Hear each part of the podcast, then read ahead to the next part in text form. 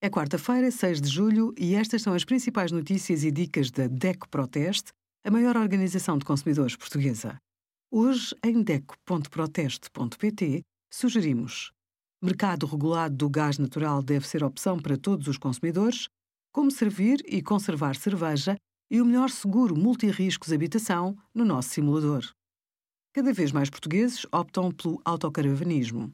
As autocaravanas são uma solução interessante para quem pretende ir de férias em tempos de pandemia.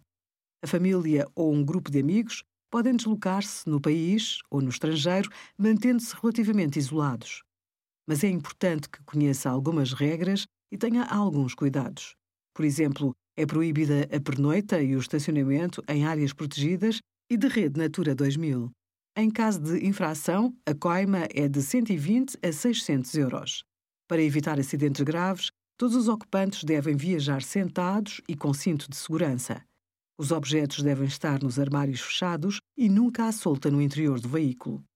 Obrigada por acompanhar a DECO Proteste a contribuir para consumidores mais informados, participativos e exigentes. Visite o nosso site em deco.proteste.pt.